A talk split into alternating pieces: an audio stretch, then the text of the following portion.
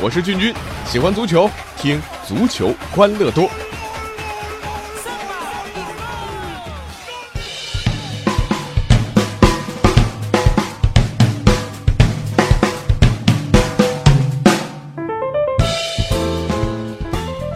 好了，欢迎来到我们今天的足球欢乐多，我是君君。那今天呢，呃，咱们特意是延后了一天更新啊，就是为了等国足和伊朗的这场比赛。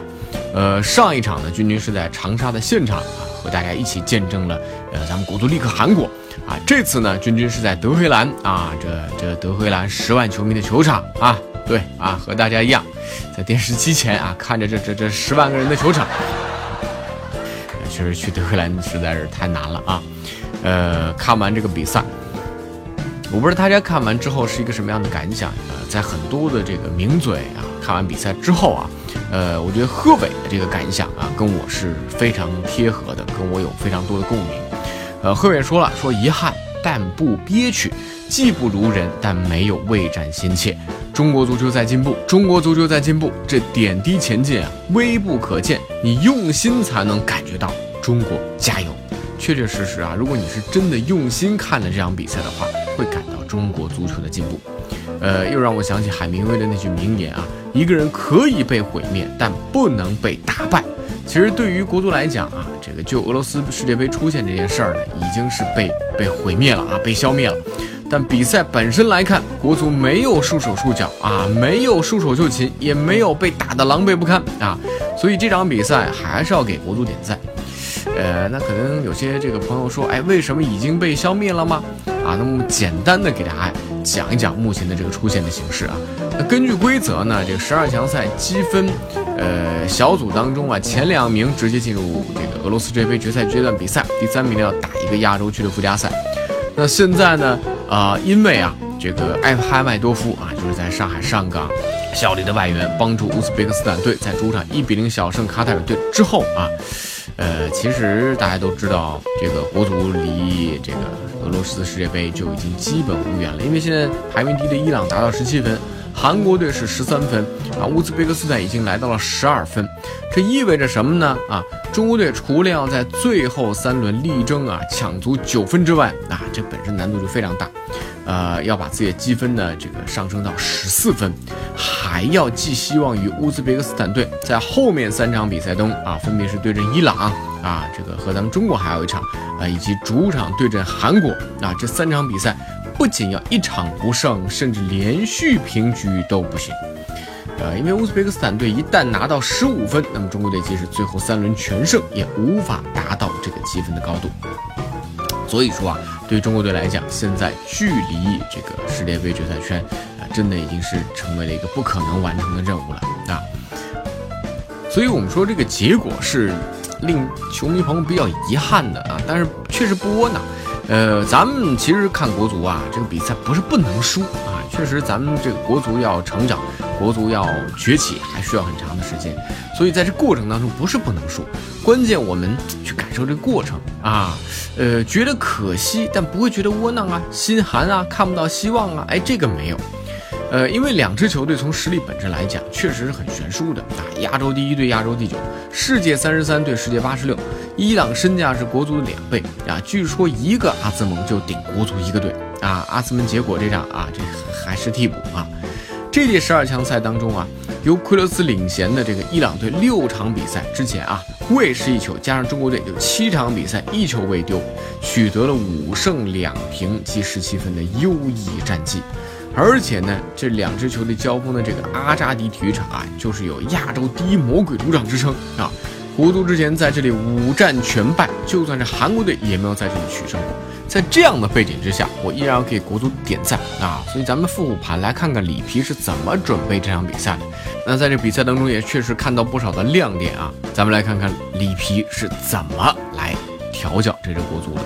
呃，其实比赛之前大家也知道啊，这伊朗方面给国足提供的这个国家足球学院的场地呢，被国足工作人员称为菜地啊，而且发布会的安排呢，也让里皮大为光火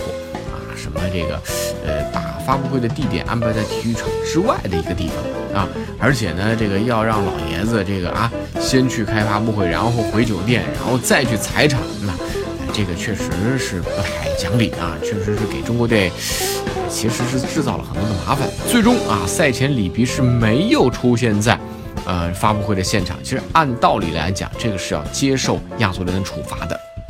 但是这一幕啊。呃，这个很多球迷可能会比较熟悉，因为二零一三年当时亚冠决赛之前，里皮也曾经和首尔 FC 方面发生过这样的不愉快啊。呃，就我们的经验来讲呢，这个一方面啊，可能是里皮确实心里不爽啊，你这个安排你不是针对我嘛，那我就不出席，反正罚点钱嘛啊。